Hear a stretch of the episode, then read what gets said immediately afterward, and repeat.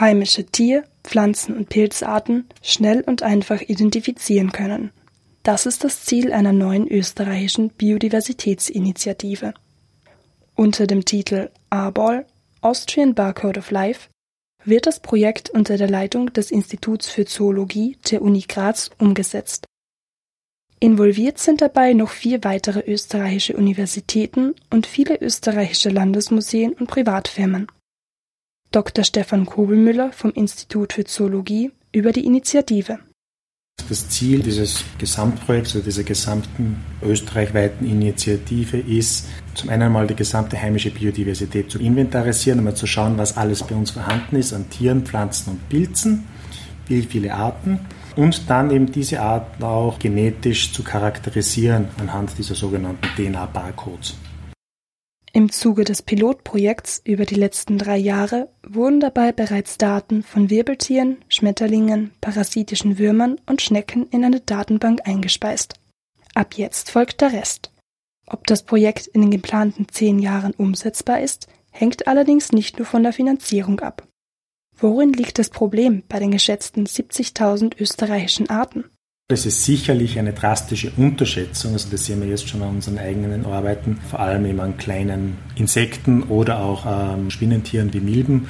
Da ist es eigentlich so, dass egal welche Art man sich anschaut von Milben, dass da sich eigentlich mehrere kryptische Arten darin verstecken. Äh, das heißt, man kann davon ausgehen, dass das Gleiche auch zutrifft für kleinere Insektenarten oder Insektengruppen und dass eigentlich die Artenzahl viel, viel höher sein wird als diese 70.000. Aber das ist auch etwas, was wir schlussendlich mit ABOL herausfinden sollten. Zusätzlich dazu ist es auch nicht unwahrscheinlich, dass bisher unbekannte Arten im Laufe der Initiative gefunden werden. Zum Einsatz kommen die über ABOL generierten Daten in zahlreichen Bereichen.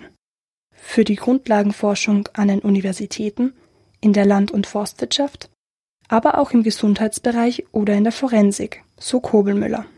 Zum Beispiel der Hauspilz ist gesundheitsschädlich schwer zu identifizieren, welche Art es ist. Da ist dann Barcoding wieder relevant oder im forensischen Bereich äh, Kriminalfälle und zum Beispiel Fliegenmaden, die jetzt aufgezogen werden müssten, um dann zu schauen, welche Fliegenart das ist. Ist es dann halt so, dass das dann wirklich sofort gebarcodet werden kann. Es ist einfach ein Kostenzeitersparnis.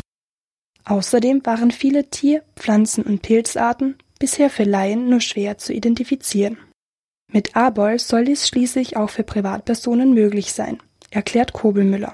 Es gibt jetzt schon äh, Firmen, wo man einfach sein Material hinschicken kann. Wenn man zum Beispiel einen Schädling hat, zum Beispiel eine Raupe, eine Made oder auch adulte Tiere. Und wenn irgendwas abzwackt, kann man das einschicken zu diesen Firmen, die extrahieren dann die DNA raus, sequenzieren das, sprich erstellen den Barcode, den bekommt man dann zurück und die kann man dann quasi mit der Datenbank, die quasi dann öffentlich verfügbar sein soll, vergleichen. Obwohl es an sich jetzt schon viele genetische Datenbanken gibt, hat bisher immer der direkte Link zwischen DNA-Barcode und dem Referenzindividuum gefehlt. Hier spielt vor allem die Zusammenarbeit mit den Museen eine wichtige Rolle. Weitere Infos gibt's unter www.abol.ac.at.